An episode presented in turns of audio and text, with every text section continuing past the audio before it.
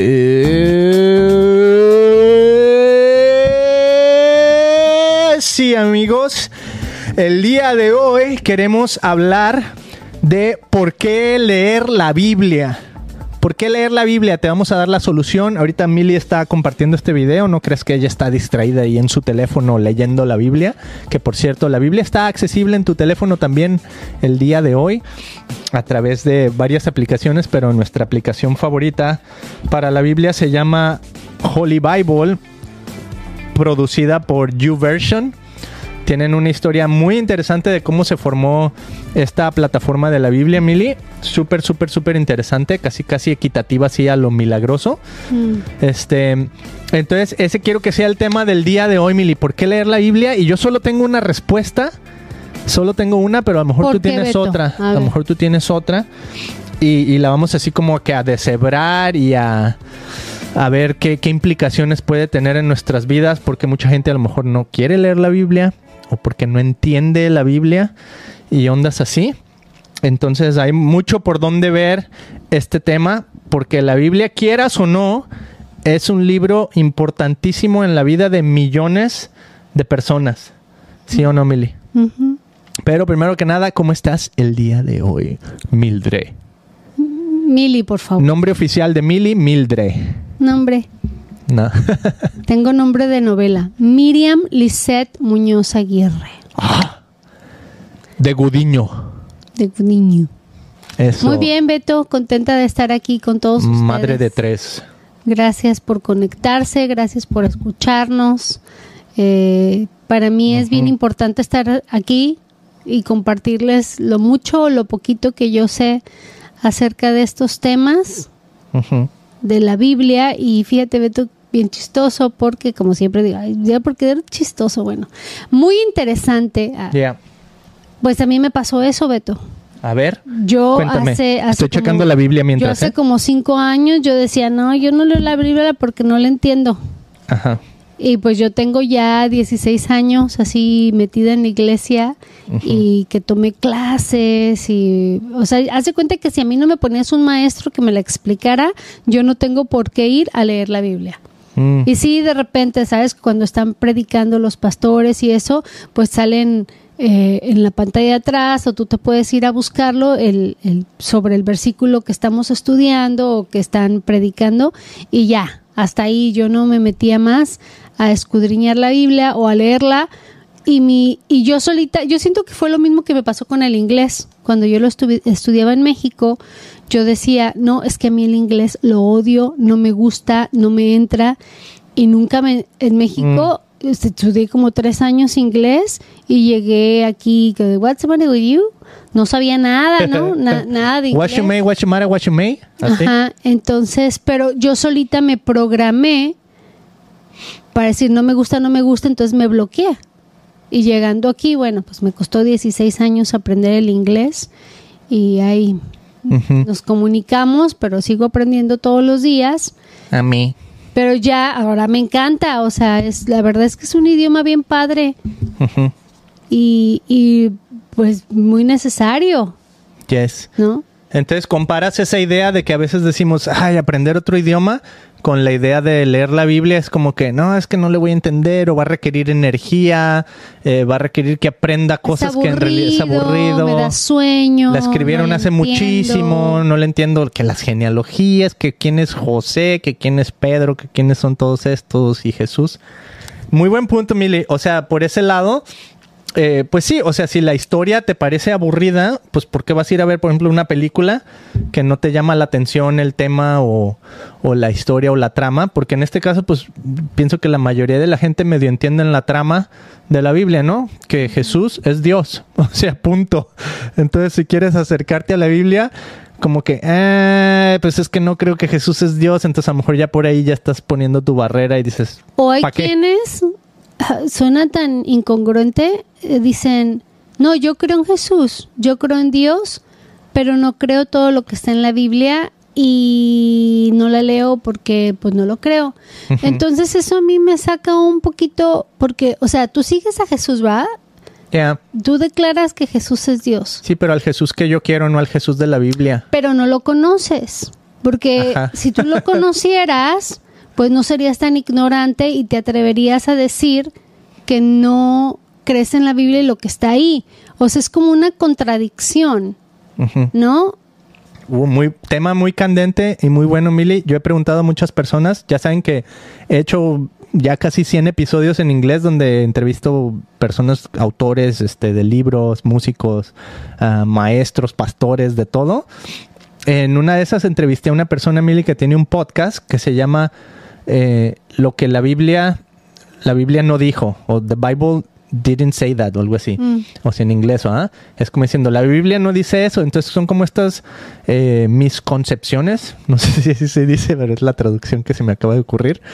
eh, que le tenemos a la Biblia de que de que ah, es que la Biblia dice, o sea, tenemos como asumimos lo que dice la Biblia, ¿no? Porque está basada en, en que Jesús es Dios, entonces asumimos, ah, me va a decir esto y esto y esto, entonces como que ya, ten- ya predeterminamos nuestra relación con la Biblia, ¿no? Entonces a veces eso nos impide acercarnos más a la Biblia porque ya, ya pusimos la barrera desde antes.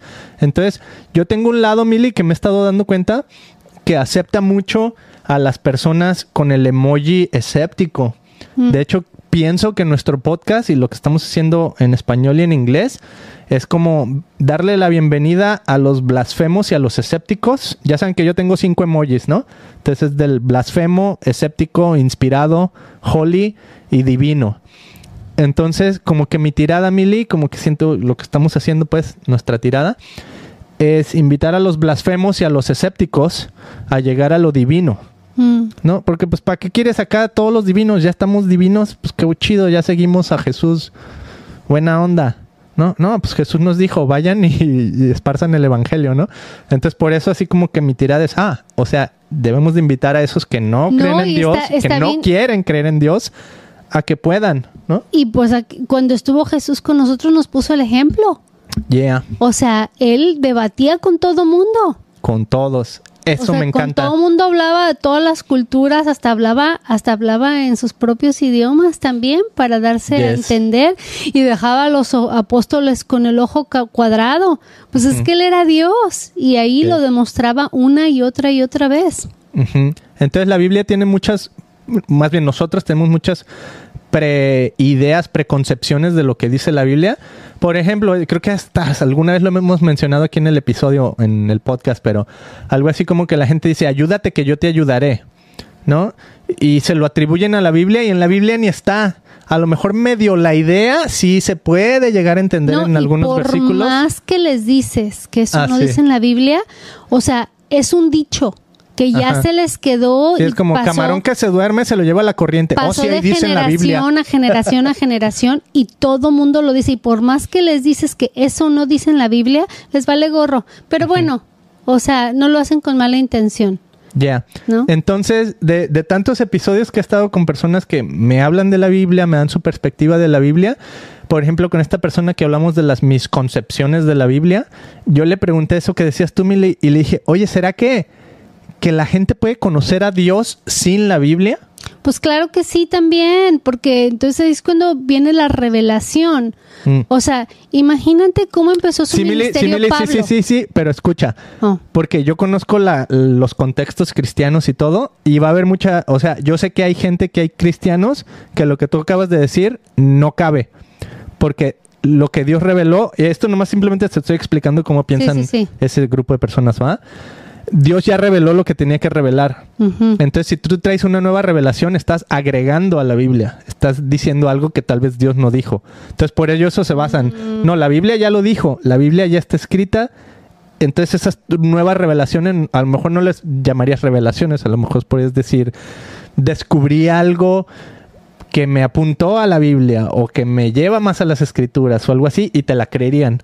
Pero en el momento en que tú dices, Dios sigue revelando, para muchos cristianos ese concepto ya no entra, Mm. ¿no? Sí podemos seguir entendiendo, Pero si crees comprendiendo, que Dios es. Dios y Él puede hacer lo que le pegue la gana. Sí, pero por ejemplo, ahí sí cabría, sí habría una como, y no, no es que yo esté acampando Por con ejemplo, esto simplemente para cuando, el debate. cuando Jesús, cuando Dios tumbó a, a Pablo del caballo, o sea, y le dijo, ¿por qué me persigues, verdad? Sí. Y que le dijo, a ver, ahora tú, pues te vienes de mi lado, Ajá. ¿va? Él, pero él ya era judío. Entonces él Sí. tenía to- conocía todo el Antiguo Testamento. Ya. Ahí sí es válido. Ahí sí es válido, ¿qué? Pues que se- Dios se le reveló y Dios se le mostró y Oh, Dios no, le sí. habló. No, sí, a lo que me refiero es ya las escrituras que tenemos, ya la Biblia. O sea, ahí fue. Pablo y tú lo viste y lo leíste y todo. Ujú. Pero, por ejemplo, y si entra cierta, ¿cómo se llama? Cierta controversia, porque, por ejemplo, eso es lo que pasó con la iglesia mormona. ¿Ok? Y no vamos a criticar ahorita a los mormones ni decir que están bien o que están mal o a los testigos de Jehová o algo así. Y incluso también en la iglesia católica hay muchas cosas así, ¿no? Y por eso te digo que he hablado con muchísimas gentes, eh, profesores, autores de libros de estos temas. Entonces yo les he preguntado específicamente eso. Dios puede hablar fuera de la Biblia, por ejemplo, una, y la otra es lo que ellos le llaman, eh, eh, estoy tratando de buscar la palabra en inglés para poderla traducir, ¿no? Pero son experiencias místicas. Mm, ¿no? Entonces, por ejemplo, una experiencia mística de José Smith, el fundador del mormonismo, por poner nombres fáciles de entender para todos, eh, fue que él escuchó un ángel y el ángel le mostró escrituras y estas escrituras añaden a lo que ya dice la Biblia. ¿No? Pero entonces después empieza a vivir una vida con que, ah, es que las escrituras a mí me permiten tener dos esposas y tal, tal, tal. Entonces, por, por eso hay cierta corriente de los mormones que, que el hombre se puede casar con varias esposas y todo ese rollo. Pero es eso, que él dice, no, yo tuve una experiencia con Dios mm, y a mí Dios me reveló algo nuevo que no está en la Biblia. mm. Es algo nuevo. Y eso ha sucedido una y otra y otra y otra vez. Eso lo acabo de hablar con un montón de personas, pero ahí tengo un montón de episodios mil, o sea, episodio noventa y tantos, episodio setenta, o sea, un montón de episodios donde hemos hablado estos temas y se me hace bien interesante porque incluso desde el lado medio escéptico, eh, ¿cómo Bueno, ¿y tomas esas experiencias dicen? místicas? Por ejemplo, una cosa que aprendí de las experiencias místicas es si la experiencia mística te apunta a, a dar algo por los demás, a ver como el bien común, a grandes rasgos, dice algo hay bueno por ahí. ¿No? Pero si tu experiencia mística se trata de yo, a mí me dijo y yo puedo ahora tener cinco esposas y yo esto y yo aquello, me. entonces como que algo por ahí no va y a mí me, me cobra mucho sentido y ahí es donde yo no, no, no anulo que Dios pueda seguir hablando. O sea, obviamente yo siento que Dios sigue hablando y Dios sigue, a lo mejor hasta podría usar esa palabra revelando, aunque sé que mucha gente no, no le va a caber eso, no muchos eh, religiosos. Yo sí siento que Dios sigue revelando. De hecho, eso con mi podcast, creo que número 4 o 5, eh, hablábamos del apocalipsis y dices que el apocalipsis no es como que los eventos futuros que van a suceder. Apocalipsis significa revelación. De hecho, la traducción de, de la Biblia, el libro Apocalipsis en inglés es Revelation. Entonces dice, Revelation significa quitar la venda. Mm. Entonces, en otras palabras, es como, ah, el Espíritu, para mí es lo que hace el Espíritu Santo, ¿no? Te quita la venda, te da sentido común y te abre los ojos y entonces, puedes eso- entender. Eso, esa debería ser nuestra oración antes de leer la Biblia.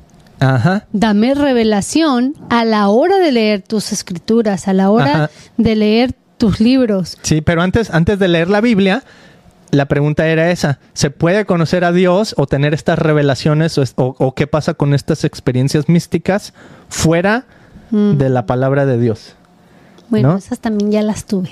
Ajá. Y por ejemplo, o sea, con esta persona que hablábamos de experiencias místicas, Sí. dije, oye, yo me acuerdo en México se escuchaba mucho que en Texas hubo una persona que se llamaba David Koresh, que en Texas, en Corpus Christi, él empezó, no, es que tuve unas revelaciones y Dios me dijo y tal, tal, tal, y terminó matando ahí como 40, 50 personas, no me acuerdo, o sea, hizo una matazón, y eso se ha escuchado muchas veces, Milly, Mm. y en muchas culturas y en muchas, por así decirlo, religiones, ¿no? Entonces ahí es donde él me decía, sí, o sea, es que puede venir cualquier fulanito y decirte, no, pues a mí me habló Dios directamente, entonces si Dios me habla a mí directamente, tiene más peso, como ellos lo ven, que lo que dice la Biblia, Mm. ¿no? Porque la Biblia, la Biblia puede decir misa, pero a mí Dios sí. me está revelando Bueno, sí, qué miedo. directamente. Qué miedo, porque Ajá. ¿cuál Dios? Exacto, ahí está. Entonces, sí hay como una controversia en ese tema, ¿no? Sí. Aunque yo sí sigo abierto a que Dios pueda seguir revelando fuera de la Biblia, pero yo sí siento que a final de cuentas si vas a conocer a Dios, yo, es mi perspectiva así como cristiano, te va a acercar a la palabra. Si no te acerca a la palabra y te fortalece en la palabra, yo siento que ahí sí hay eh, algo raro. Mm. ¿No? Ahí es donde nacen estas nuevas este, corrientes ahí medio místicas o nuevas eras o, o otras religiones así que están media wichiwachis, ¿no? Como diría algún familiar mío. Entonces, bueno, esa es una, pero ahora sí vámonos. Cuando lees la Biblia, tú decías, entonces debemos pedir al Espíritu Santo. Sí. Ajá. ¿Y qué, cómo Que nos dé podrías decir qué es discernimiento. eso?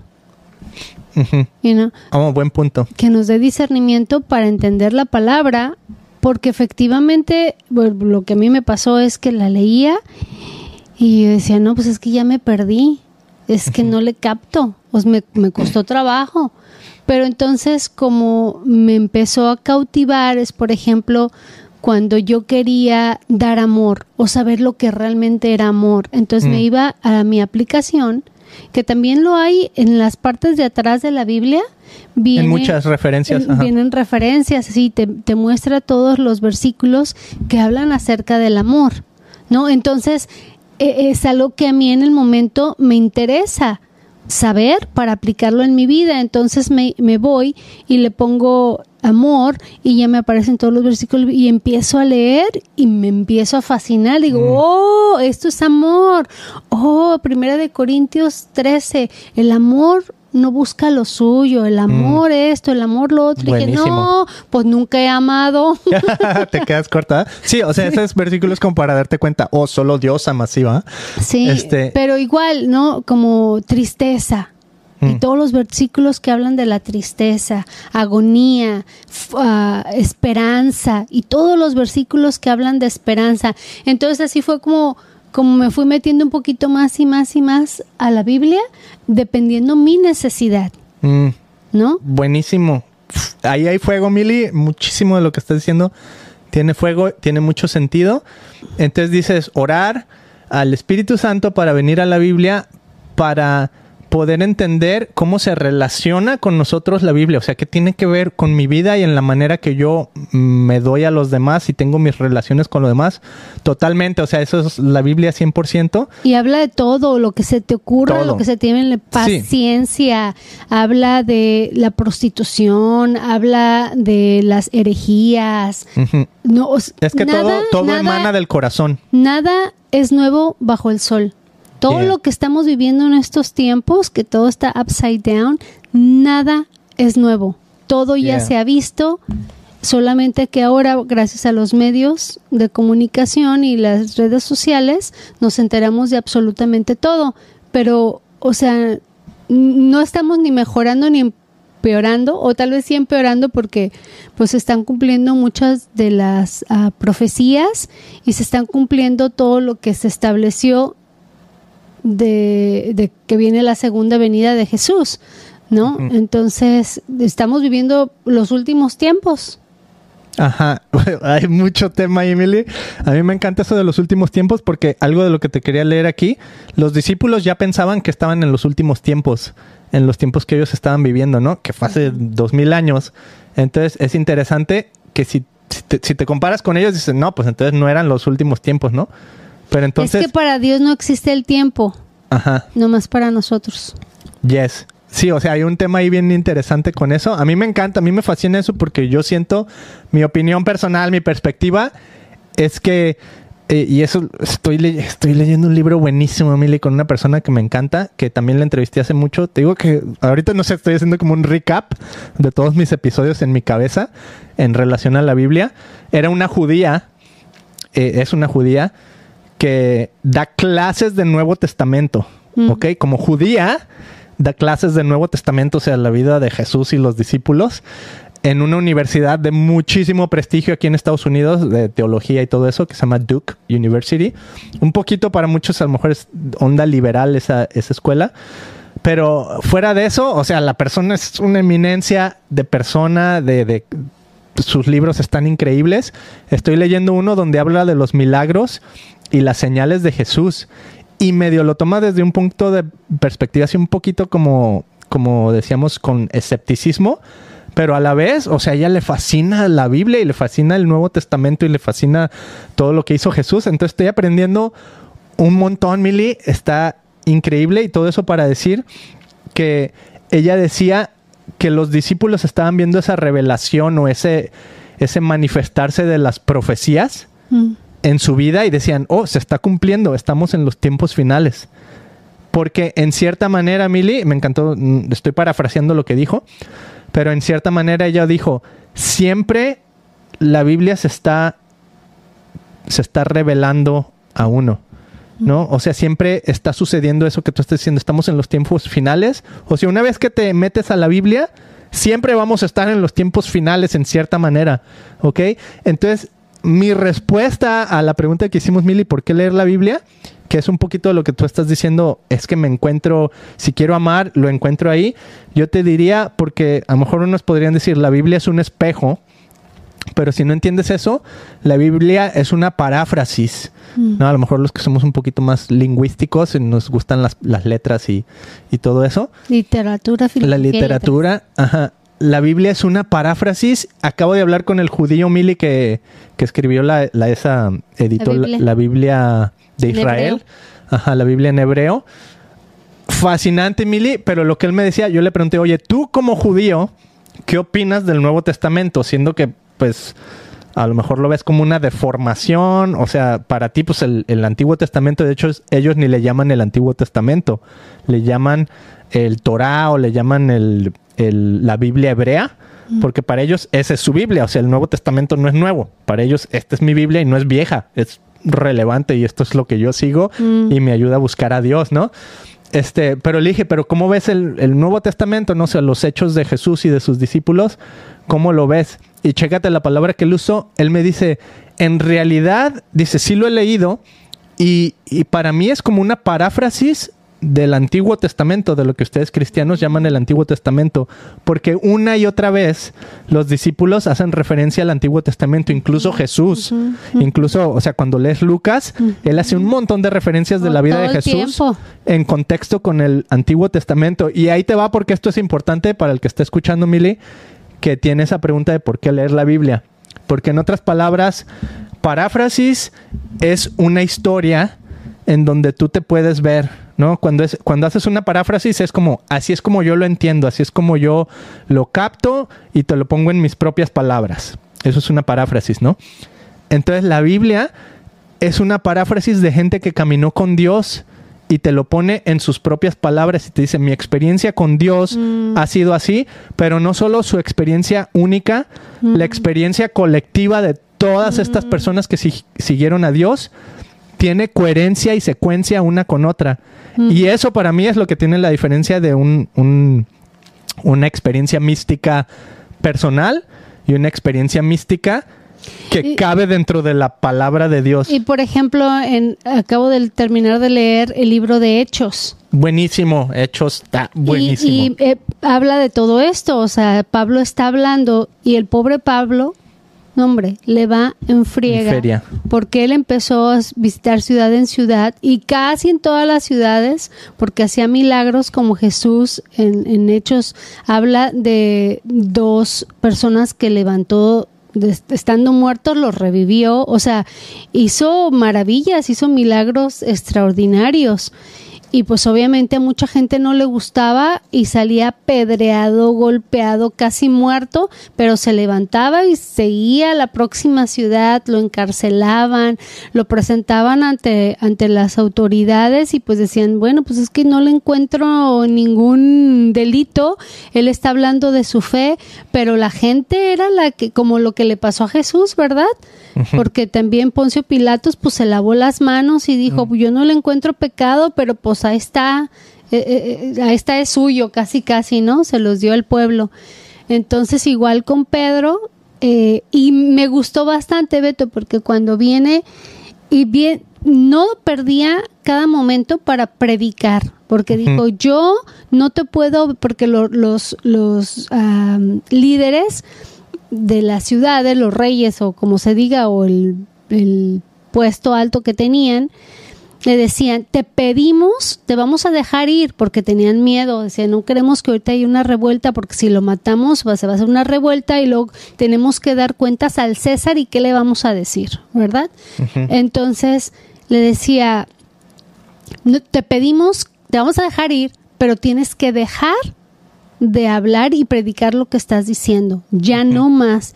Y él decía, lo siento, pero yo no te puedo, no le puedo hacer obediente a ningún otro Dios más que a Jesús yo le voy a ser obediente a él y pues le valía y él seguía, pero me encanta porque él venía y les hacía todo el recuento de quién era Jesús.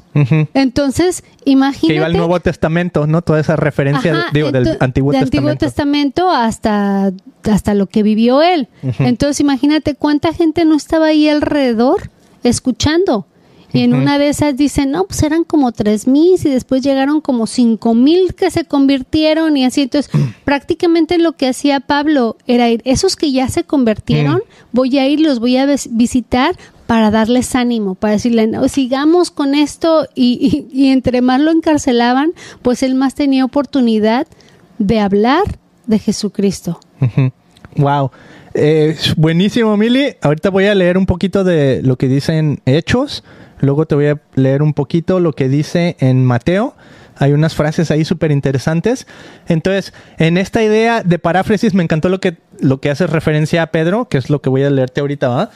Pero chécate, tiene, tiene tanta coherencia la Biblia si lo ves desde ese punto de vista que es una paráfrasis y que es algo que es relevante a tu vida. A final de cuentas, la Biblia, si viene de Dios, quiere hablar a tu vida porque si Dios es el creador y está utilizando este medio, pregúntate por qué será que usa un libro y por qué será que usa la experiencia de tantas personas diferentes eh, a través de tantos años con un mensaje tan coherente.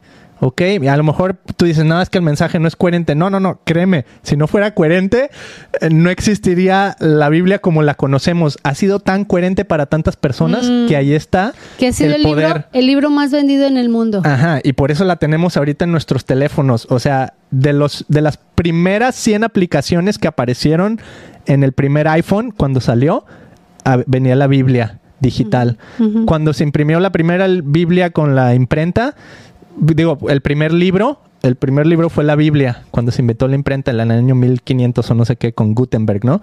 Este, o sea, siempre la Biblia ha estado al pie, ¿no? Obviamente también cuando se escribían los pergaminos y todo esto, los primeros cuatro evangelios circulaban a través de toda la región allá de, de de Israel y del sur de, Grecia o todos estos lugares pues donde se esparció el evangelio eh, en los primeros años circulaban estos cuatro pergaminos. De hecho circulaban como uno solo o sea como le llamaban el canon pues o los cuatro evangelios eran uno solo porque tanta gente tenía tanta coherencia para ellos que decían estos son los evangelios de los discípulos y ahorita te quiero hablar de, de esa conexión a los discípulos con los evangelios y la palabra. Pero primero esto no eh, ¿Por qué la Biblia es una paráfrasis? Porque el Nuevo Testamento tantas veces se refieren los discípulos al Antiguo Testamento porque están parafraseando y están viendo ellos lo que ellos ya han sido educados y enseñados año tras año. Ellos crecieron conociendo el, Pentateuco y conociendo todos estos libros tan tradicionales. Sabiéndoselos de memoria. De memoria, porque la cultura en ese entonces era oral. Entonces se pasaba de boca en boca y te la tenías que aprender al pie de la letra porque no lo ibas a poder escribir. Esa era su escuela. No le ibas a poder, ah, esa su escuela, no le ibas a poder tener en un cuaderno y, ah, pues aquí lo escribí, mira, y nomás lo veo cuando me, lo necesito y aquí, no, estaba aquí y te lo pasabas de uno a otro. Eso te dice muchísimo de la capacidad del ser humano para retención y para memoria, ¿no? Que hemos perdido muchísimo de eso con social media, ¿no? Ocho segundos creo que es la, la retención que tenemos ahorita, algo así. Este, entonces, los discípulos están viendo al Antiguo Testamento como una paráfrasis. Entonces, cuando ellos empiezan a ver la vida de Jesús, empiezan a ver su misma vida y empiezan a darse cuenta que ellos están viviendo como en el Antiguo Testamento, por ejemplo, así como el pueblo de Israel en el Antiguo Testamento fue sacado de Egipto, cruzó por el desierto y fue a la tierra prometida, cuando Jesús está a punto de hacer el milagro de los de, alimentar a cinco mil personas, que probablemente eran diez mil, contando mujeres y niños, eh, y que los discípulos pues dijeron no tenemos nada, dice que estaban en el desierto ¿no? Está, o en un lugar desértico. Entonces está haciendo como un paralelo a lo que vivió el pueblo de Israel mm, muchísimos años antes, ¿no? Saliendo de Egipto, pasando por un desierto y recibiendo la provisión de Dios a través del maná. ¿No? Entonces, en este caso, el milagro de Jesús, y cuando lo empiezas a ver así como las palabras en contexto, todo esto lo he aprendido con esta persona judía, ¿no? Que explica como todo ese contexto y esa, esas referencias a todo el contexto judío del, del Antiguo Testamento que están viviendo los discípulos. Entonces te das cuenta que básicamente los discípulos se están viendo en la historia, ¿ok? Y eso es la clave y eso hasta me pone los pelos de punta mili porque cuando tú te empiezas a ver en la historia de la Biblia, entonces todo empieza a cobrar sentido. Porque la Biblia es lo que tú decías, Mili. Si no lo empiezas a aplicar a tu vida, si tú no te puedes ver en estas historias, de nada va a servir. Mm. Y eso fue lo que le empezó, a, le empezó a, pasar a los discípulos. Se empezaron a ver en las historias que ellos ya conocían mm y la historia que ellos estaban viviendo y empezaron a ver la mano de Dios moviéndose sobre de ellos. Otro ejemplo que te estoy a punto de leerte, eh, referencia al Antiguo Testamento, cuando viene la Torre de Babel, ¿qué pasa en la Torre de Babel? Dice Dios, oh, el hombre va a ser, está conociendo muchísimo, se está desarrollando, está desarrollando tecnología y va a hacer una torre tan alta que va a llegar a nosotros, ¿no? Entonces dice que Dios los confunde y que les da diferentes lenguajes que de hecho, o sea, en realidad nadie sabe exactamente de dónde vienen los lenguajes y, todas estas diferentes ramas e idiomas y todo lo que ahora conocemos como español, inglés, francés, todo esto, ¿no? O sea, sabemos más o menos de, qué ramas vienen, ¿no? Y las, las lenguas romances y las lenguas no sé qué tanto. Este, pero a mí me encanta que la Biblia te da una referencia a cómo Dios confundió a las personas y les dio diferentes idiomas, ¿no? Pero luego chécate lo que pasa en el Pentecostés, en el libro de los Hechos, el que tú acabas de leer. Dice, la llegada del Espíritu Santo. Mm. ¿Ok? Con, eso estamos hablando de, eh, los discípulos se empiezan a ver en esa historia. ¿Ok? Eso es lo que eh, yo interpreto que es el Espíritu Santo. Se empiezan a dar cuenta de que así como en, el, en la Torre de Babel, fueron dispersados y confundidos. Chécate, todo completamente lo opuesto sucede en el Pentecostés. Todos los creyentes estaban reunidos en un mismo lugar. De repente se oyó un ruido desde el cielo parecido a un estruendo de viento fuerte e impetuoso que llenó la casa donde estaban sentados. Luego, algo parecido a unas llamas o lenguas de fuego aparecieron y se posaron sobre cada uno de ellos. Esto no le queda nada corto a una experiencia mística. Mm. ¿Ok? Eh, luego, algo parecido, unas llamas de lenguas de fuego aparecieron, se posaron sobre cada uno de ellos y todos los presentes fueron llenos del Espíritu Santo, comenzaron a hablar en otros idiomas. ¿Ok? Hasta ahí hay un paralelo así, casi, casi tal cual con, con la onda de la Torre de Babel. Están hablando de diferentes idiomas, pero dice, conforme el Espíritu Santo les daba esa capacidad. En esa ocasión había judíos devotos de todas las naciones que vivían en Jerusalén.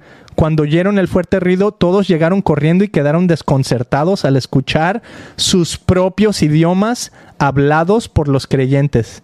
Estaban totalmente asombrados. ¿Cómo puede ser? exclamaban. Todas estas personas son de Galilea y aún así las oímos hablar en nuestra lengua materna. Aquí estamos nosotros, partos, medos, elamitas, de Mesopotamia, Judea, Capadocia, o sea, de, todo, de todos los idiomas, ¿no? Así como aquí en Estados Unidos que vemos de todo. Visitantes de Roma, judíos, árabes, cretenses, todos oímos, esta es la clave, ¿eh? oímos a esta gente hablar en nuestro propio idioma acerca de las cosas maravillosas que Dios ha hecho. Y ahí sigue hablando más de, todo esto que pasó con Pedro, ¿no? Luego más adelante dice, bueno, esto te lo leo después. Mire, los discípulos empezaron a ver en la historia, pero empezaron a ver no solo a verse ellos en la historia, empezaron a ver el porqué de esta historia. Mm. ¿No? Para beneficio de los demás, para que los demás empezaran a creer y pudieran escuchar las maravillas de Dios.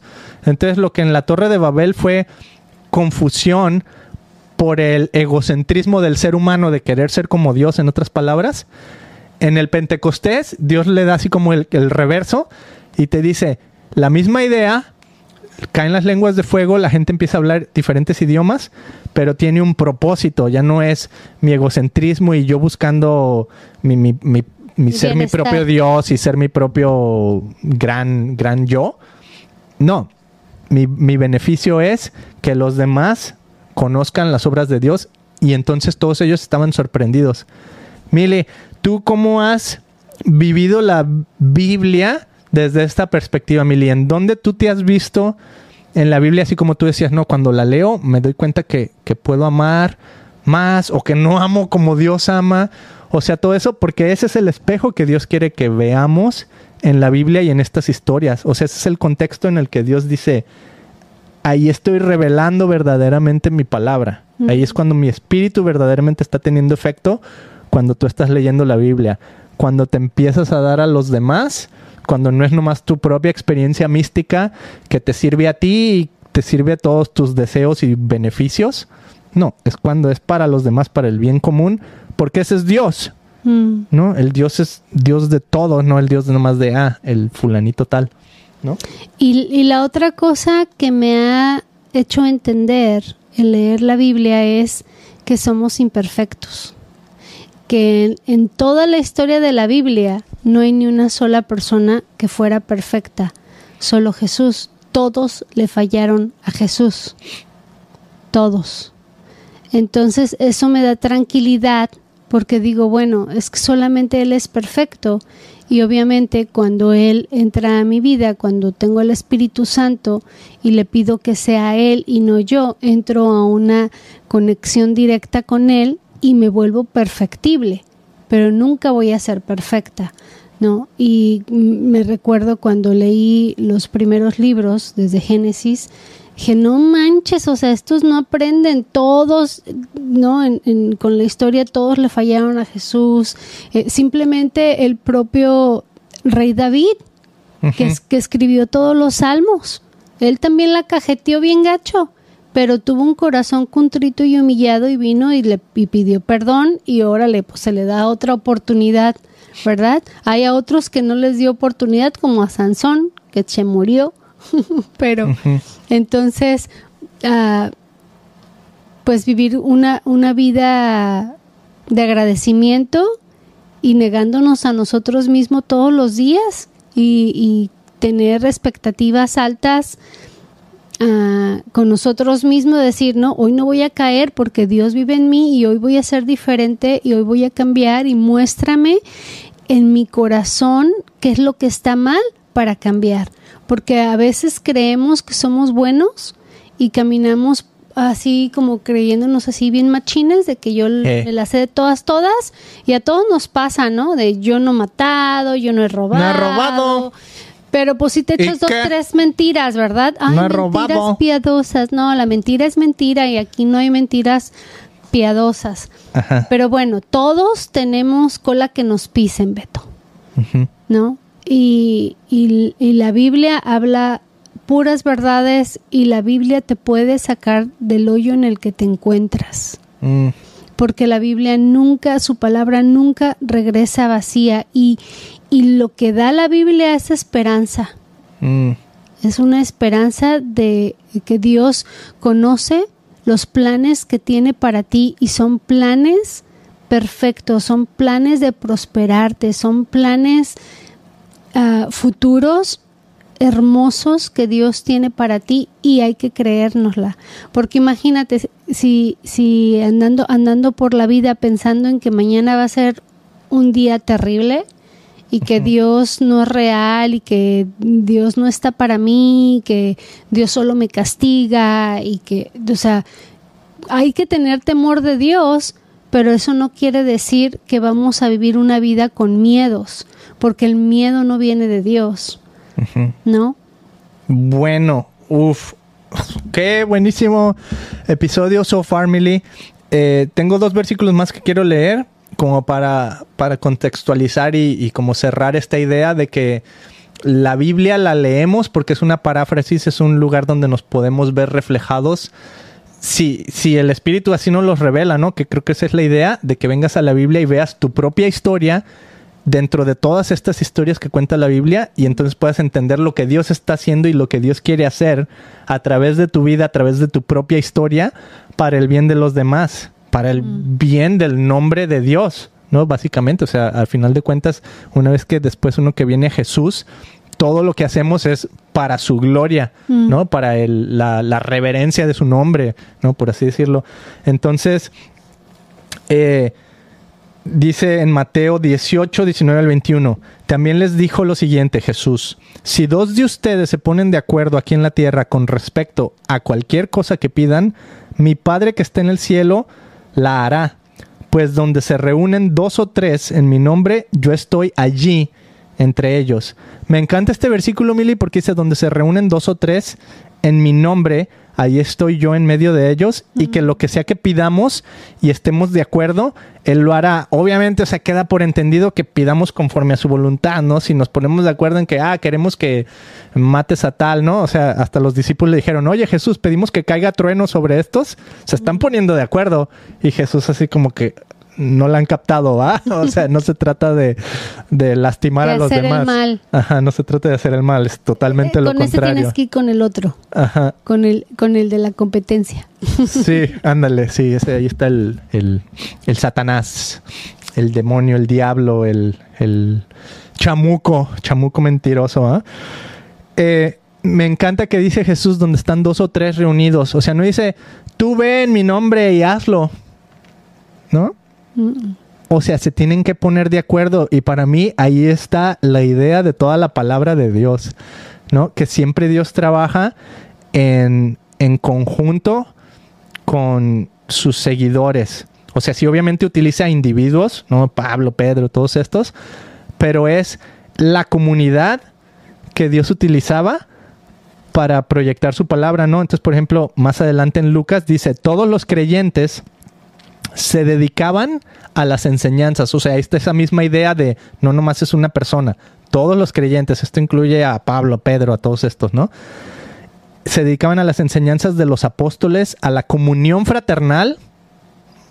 Chido, ¿no? Fellowship, estar en, a gusto unos con otros, a participar juntos en las comidas, entre ellas la cena del Señor, y a la oración. Pero chécate, esa es clave. Todos los creyentes se dedicaban a las enseñanzas de los apóstoles.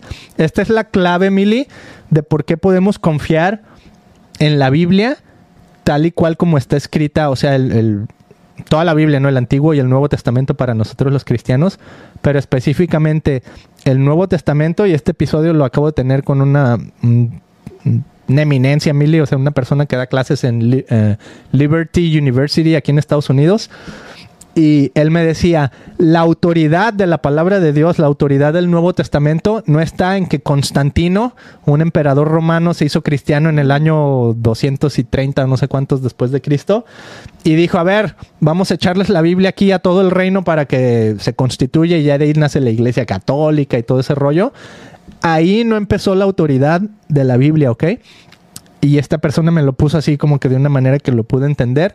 Dice, la autoridad empezó aquí, en exactamente lo que describen en, Hechos 2 versículo 42. Todos los creyentes se dedicaban a las enseñanzas de los apóstoles. La autoridad de la palabra, la autoridad del Nuevo Testamento, es que la escribieron los apóstoles de Jesús, los que Jesús envió, los discípulos y el apóstol Pablo, que tuvo un encuentro directo con Jesús y le dijo, ahora tú vas a ser mi enviado. No, y fue una persona que cambió completamente su vida de perseguir a la iglesia a convertirse en uno de los emblemas más grandes de, la Biblia, ¿no? Escribió mm, más de la mitad del Nuevo Testamento. Tenía que ser él, Beto, para aguantar tanta golpiza Mm. O sea, él a cuántos no golpeó, a cuántos no maltrató, a cuántos no encarceló. Entonces él, él tenía la idea, él sabía lo que iba. Él sabía, aquí me van a meter una tunda, aquí me van a meter a la cárcel, pero pues no era nada nuevo para él. O sea, tenía que ser él porque él tenía un background similar. Yes. Está bien interesante. Está padrísimo, Mili. Entonces, ahora cuando entiendo la Biblia, entiendo el Nuevo Testamento bajo la autoridad de los que lo escribieron, los discípulos de Jesús, los que vieron a Jesús resucitar, y ellos mismos, Mili, en, primera, segunda de Pedro, en primera, segunda, tercera de Juan, o sea, en, en todos estos libros, ellos mismos te dicen, tengan cuidado con los falsos maestros o los falsos profetas, que van a venir y te van a enseñar otra cosa. Y básicamente, Mili, lo que el falso profeta dice así a muy grandes rasgos, es Jesús no vino en la carne, ¿ok? Y Jesús no es Dios. prácticamente. ¿Ok? Entonces, si en tu religión, aunque venga de la tradición que parece cristiana y leíste un libro y te, eh, te ponen a este libro, pero también te ponen la Biblia y te dicen, mira, vamos a leer los dos. Y a final de cuentas, no es que Jesús vino, se encar- encarnó, murió y resucitó entre los muertos. No ¿Y es Dios? Y es Dios. Exacto. No es la enseñanza de los discípulos de Jesús. Ujú. ¿Ok? Y está padre que aprendas y que conozcas y que leas. De hecho, hay muchos evangelios que no están en el Nuevo Testamento. Y dice, algunos de ellos son útiles, algunos de ellos podemos aprender, algunos no son tan útiles. Hay un evangelio que, por ejemplo, encontraron después que se llama el Evangelio de Judas.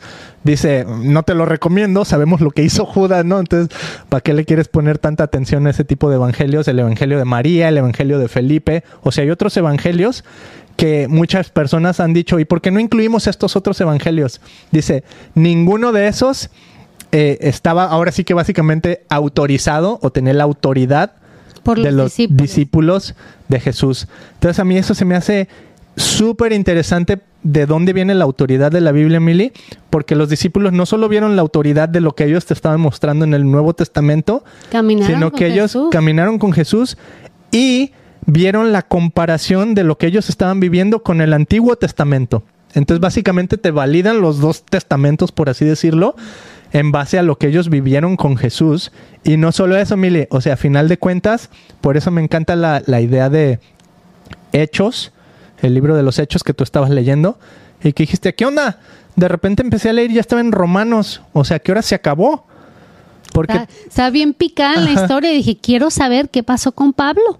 Ajá, sí, y de no, repente porque ¡fum! di- yo ya estaba llorando, es este cuate, pobrecito, o sea, se lo van a llevar que a Roma, lo van a presentar al César. ajá, y, a- y ni siquiera sale el- cuando se presenta el César, ya no supo, nadie sabe, nadie supo, yo sí bien triste porque dije, lo van a matar. Ajá, ¿y qué onda? Ya estamos en Romanos, ¿y ¿a Ajá, qué hora es el eh, final de eh, la yo así, película? Me- yo me quería ir y, y estar en sus tiempos y darle aunque sea un abrazo. Yo no empaticé un chorro con él porque dije, wow, qué fuerte, qué fortaleza Dios le dio. Mm. Y aparte, otra vez, o sea, él ya lo traía en la sangre también.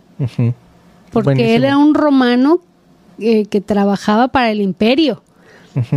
Sí, era romano y judío. Él tenía las doble, la doble ciudadanía, por así decirlo. Este, una vida increíble y me encanta eso, Milik. O sea, que queda así como inconclusa la historia de Pablo, pero es los hechos de los apóstoles, así se llama el, el libro. Entonces, en cierta manera, como que la idea es, ¿dónde estás tú en la historia? Mm. ¿No? Y cómo Dios puede seguir utilizando tu historia y tu vida. Y sabes otra cosa, Beto, Ajá. que dije, ay, este cuate dio todo. Mm, todo. Y uno, porque él no tenía un corazón de quiero dinero, quiero esto, quiero lo otro. No, él dijo, yo voy a predicar y, y esto fue lo que se me encomendó y esto voy a hacer. Y uno, Beto, que vive, que en un- ten- tenemos toda una charola de plata y nos quejamos por querer tener cosas, por ser más, por tener más, eh, por aspirar a más educación, eh, no sé, viajar más y entonces y con qué propósito, ¿no? Con todo es vanidad. En Yeah. cambio, la verdad es que nos ponen el ejemplo los los apóstoles, sobre todo este Pablo. Yo me quedé con el ojo cuadrado, dije, no, pues a mí nunca me han golpeado. O sea, la persecución todavía no la vemos tan cañona como tal vez en otros países como China. ¿no? Que no, no puedes ah, ser cristiano allá porque si no te matan y todo lo hacen a escondidas y dicen que hasta hay más cristianos que aquí en Estados Unidos, ¿no? Yes. Pero porque hay persecución, eso es lo que pasa. Yeah. Entonces, este, pues la verdad es que la vivimos bien papita aquí. Todo el mundo conoce de Jesús. Fuimos a hablarle a los, estábamos en nuestro episodio anterior, platicando que fuimos con los homeless y todos los homeless predicándonos a nosotros y God bless you y otro ahí todo este drogado predicando así como pastor. Y hasta dije, este habrá sido pastor en Sí. vengan después yo can- cantando alabanzas. El Dios de Abraham, Isaac y y no dije, sé bueno, ¿de qué se trata esto? Dios no es una burla, Mm, ¿no? Wow. Más respeto. Pero bueno, Pues sí. Uf, Meli, qué buenísimo tema.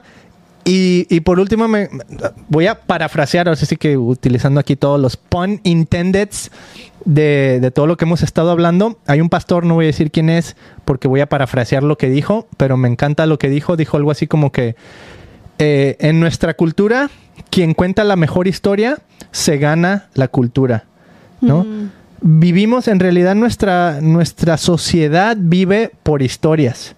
¿no? Y hasta los historiadores te lo van a decir, ¿no? El- la, la historia la cuenta quien la gana y te lo van a contar como, como ellos la percibieron porque son el ganador, ¿no? Algo tiene de razón, pero aplícalo a cómo lo estamos viviendo en nuestra cultura el día de hoy. ¿Por qué creemos cosas tan locas?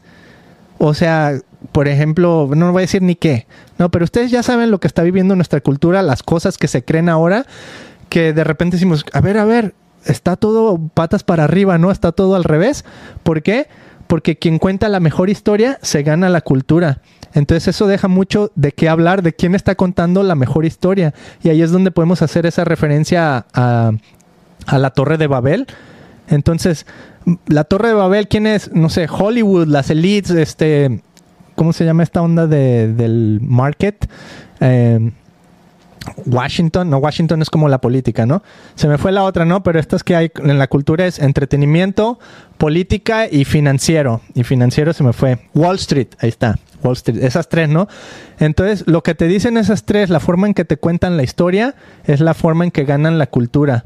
Entonces, si tú quieres ganar la cultura para Cristo otra vez, te lo puso aquí en, en Hechos 2. El Espíritu desciende, o sea, pide primero al Espíritu, están reunidos juntos, no es nomás un individuo que tuvo su propia experiencia mística, que tampoco es, es eh, bueno, whatever, si ya es otro tema lo de la experiencia mística, pero tiene un propósito más grande que nomás tu propia experiencia mística de, ah, yo me engrandecí. No, la experiencia llevó a que más gente conociera y escuchara las maravillas de Dios Mm. en sus propios idiomas, ¿verdad? Entonces, Dios quiere que tú te veas en la Biblia y en la historia de los discípulos para que entiendas la historia que Dios quiere contar a través de ti. Y la historia que Dios quiere contar a través de ti puede cambiar al mundo. Mm. ¿no? O sea, eso es lo increíble de todo esto. Cuando tú sabes tu propia historia, entonces puedes empezar a vivir tu protagonismo en tu propia historia. Oye, con Beto, Jesús. hasta hay una historia donde los apóstoles fueron, no recuerdo quiénes eran, pero fueron y sanaron un chorro de gente a un pueblo, ciudad. Y entonces la gente se maravilló y dijo, ellos son dioses. Ah, Y los otros llegaron y se rasgaron la ropa, se quitaron todos y huyeron Oh, de sí, ese sí. lugar. Porque dijeron, no, no, no, o sea, ¿cómo me comparas a mí con Dios? Ni se te ocurra, blasfemia. Ajá. Entonces ahí te das cuenta dónde estaban sus corazones. Porque a quien no le va a llegar, no le va a gustar pararte a un lugar, hablar algo y que te hagan rey y que te den todos sus tesoros y todas sus comidas. Vénganos, why not? venga chepacá, que de eso se le critica a muchos De eh, pastores. eso no se de eso no se trata el reino. Ajá. El reino es it's, it's not about me, no se trata de mí, se trata lo que yo puedo hacer para darme a los demás y exaltar a los demás, ¿no? Y que sea una cadenita. Ya. Por eso es un reino, ¿no? Buenísimo, Mili. A mí me encanta este tema de la Biblia. Si tienes tú dudas, preguntas o rechazas lo que decimos, escríbenos por aquí. Como ya sabes, los blasfemos y los escépticos Todos son bienvenidos. son bienvenidos. Y los amamos. Te amamos. Queremos invitarte a que vayamos a lo inspirado, a lo santo y últimamente a lo divino. Y a mí ¿no? la religión no me divide de nadie. Yo los amo a todos por igual. Amo todas las religiones por igual. Dije a los Así es. Ah, Ay, sorry, sorry. Eh, ok, nos despedimos amigos, ya saben, si este episodio te gustó, pues suscríbete, danos un like, eso ayuda muchísimo, dale un like. Si nos estás escuchando en Apple Podcast, en Spotify, en esos lugares como de, de podcast de audio nomás, suscríbete a los episodios para que te lleguen las notificaciones cuando sale un nuevo episodio y danos un buen review, por favor. A lo mejor nos estás viendo en Roku TV. Es increíble lo que puede hacer un buen review. Es como lo que dice aquí con los discípulos. Es lo que puede hacer un buen review. es como una lengua de fuego que cae y proclama las buenas nuevas, ¿no? Así tal cual. Amigo, estoy payaseando pues, pero danos un buen review, ayúdanos, comparte estos mensajes, suscríbete al canal aquí en YouTube. Nos vemos en el siguiente video. ¿Sas? Chao.